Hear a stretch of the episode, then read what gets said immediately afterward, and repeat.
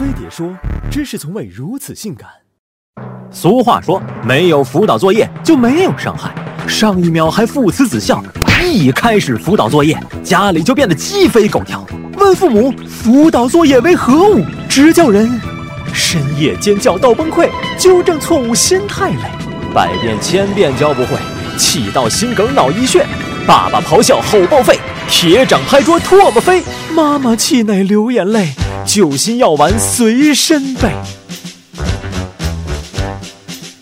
成年人的世界里从来没有容易二字，爱情里受过伤，生活中吃过亏，职场上拼过命，一路越挫越勇，却在为人父母后纷纷倒在了辅导作业这一关上。如果教不会是对家长们耐性的一次残酷考验，那么不会教就是对他们尊严的一次无情践踏。有的题你读不懂，要求脑筋要急转弯；有的题暗藏陷阱，防不胜防；有的题更夸张。开篇一张图，内容全靠猜，也难怪家长们纷纷哭诉：辅导作业我不配。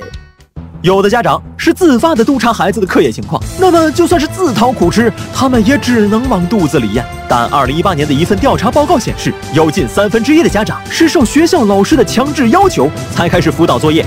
校方高举家校共育的旗帜，呼吁父母家庭教育需重视。等家长们被唬得上了梁山，却发现有一大堆家长作业分派到了他们头上。有些地区的家长被布置了批改、订正、加签字的日常作业。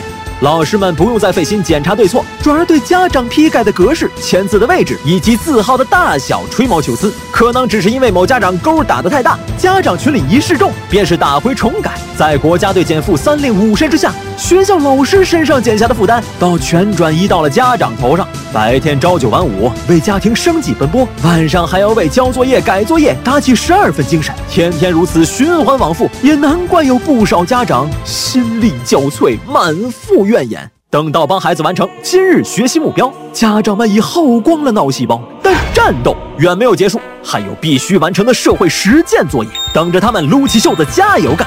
社会实践作业事关老师的评比指标和机关的政绩任务，五花八门又难度极大，要求孩子们文可出报，武可插花，进可演讲，退可 P 图。孩子们能力有限，但家长们却又不甘人后，暗中较劲。结果，孩子们的社会实践作业变成了爸妈们的才艺比拼秀。孩子们有没有变得更加心灵手巧？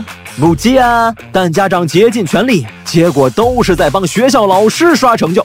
家长作业的诞生本意是辅助课外教学，增加亲子沟通，哪知现在的结果南辕北辙，老师不沾锅，家长巨受累。无论是学校教育还是家庭教育，都该在孩子的成长过程中扮演重要角色。只是谁唱主角谁搭戏，各自的责任边界该明确划分。这个度，双方必能达成协定。毕竟说到底，两者目标一致，一切都是为了孩子。特此提醒，今日举行献爱心活动，请老板们踊跃点个赞赏，一分两分都是爱。感谢已经打赏过的老板和正在打赏的老板。